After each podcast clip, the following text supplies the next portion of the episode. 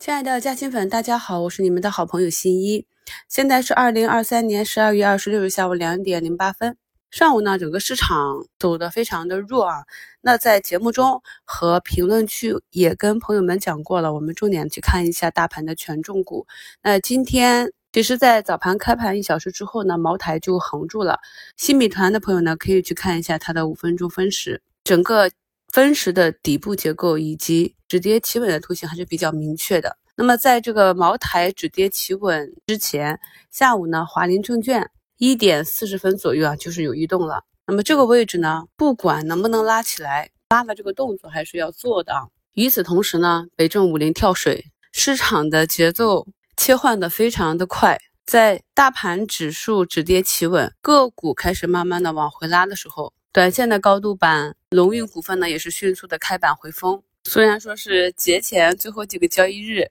从成交量上来看，交易比较低迷，但是盘中的多空竞争以及板块间对资金的抢夺还是比较猛烈的。今天呢，在评论区有不少朋友问，呃，我们关注的一个消费电子，今天是高开低走，走出一个放量阴线啊，应该怎么样去处理啊？那呃，刚刚呢，在专享问答有朋友提问，那针对不同的情况是有不同的策略去应对的，有需要的朋友呢，可以去嘉兴圈看一下。到了两点零九分啊，这个万泰生物又涨停了，涨速太快了，八个交易日涨了百分之六十，除了昨天下午开盘一点半下杀到。百分之二涨幅的那个位置回补仓位，再就是今天五评里讲的盘下杀，股价回到布林上轨的那个位置，回踩年线回补仓位，这样快的涨速呢，非常像很久没见过的基金抢筹了。这是按照迭代疫苗投产后一年一百个利益，给两到三年的稳定期，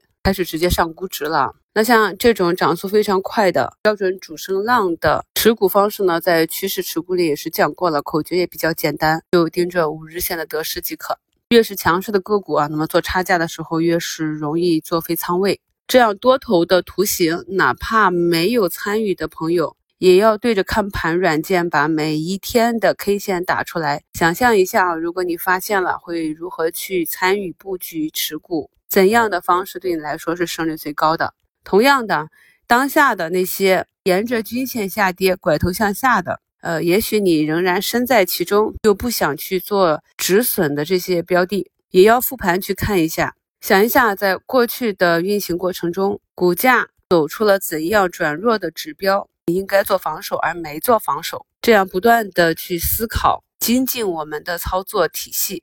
目前呢，沃森生物也被带起来了。那么像这种板块内有走出强势个股，它对其他个股有没有什么影响？除了逻辑上去分析之外呢，从图形上去看啊，那么近期市场呢还在不断的寻底的过程中，但是有一些个股呢就不怎么跌了。我们讲的啊，跌不动了，并且呢股价有走止跌的啊摸线反弹的这样一个趋势。市场下跌的时候呢。股价是横盘抗跌，那市场情绪稍一转暖，立刻的就拉出分时均线，在日 K 线图上很快的就能够完成弱转强的这样一个转换。那么这些呢，就是不管你套着的还是你想布局的，都是可以后期重点关注的方向。目前呢，还有二十分钟收盘，市场上呢仍然只有六百家上涨，四千四百家下跌。那节前的抛压呢，将到周四左右释放完毕。缺少了北向资金的千亿参与，两市的成交额呢也是明显的缩量。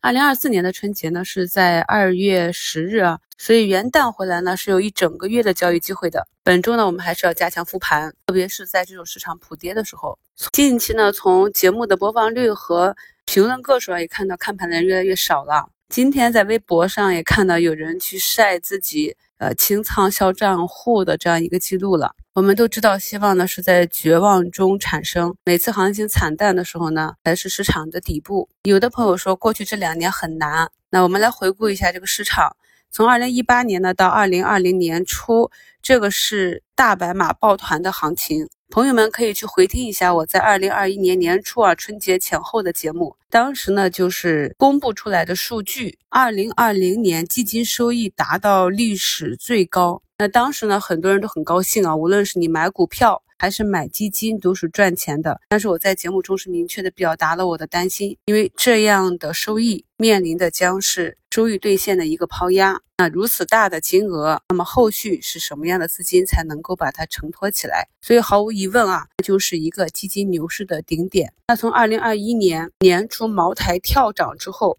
那大白马呢是跌了整整两年。那今年我们也知道，二零二三年无论是公募还是私募，都是机构爆亏的一年。我在过去呢跟大家讲过市场的长周期，我们去看这些指标，最简单的就是看基金的收益啊。板块也是一样的，在二零二零年三季度我去申购新发布的 ETF 的时候，给我的配比只有百分之八，也就是我申购一万块钱只给我配八百，啊，那是何其的疯狂！之后呢，也看到疯狂之后出清的惨淡，所以现阶段无论是我们的市场净值，还是这些机构的盈亏情况，这些都是帮助我们判断市场大周期的重要指标啊。所以虽然说不知道我们的市场具体在哪一天、哪一周能够真正的把这个底部的形态完整的做出来，但是呢，我们所处的这个底部区域是越来越清晰了，给大家打打气啊，让我们一起携手等待新周期的来临。感谢好朋友们的陪伴，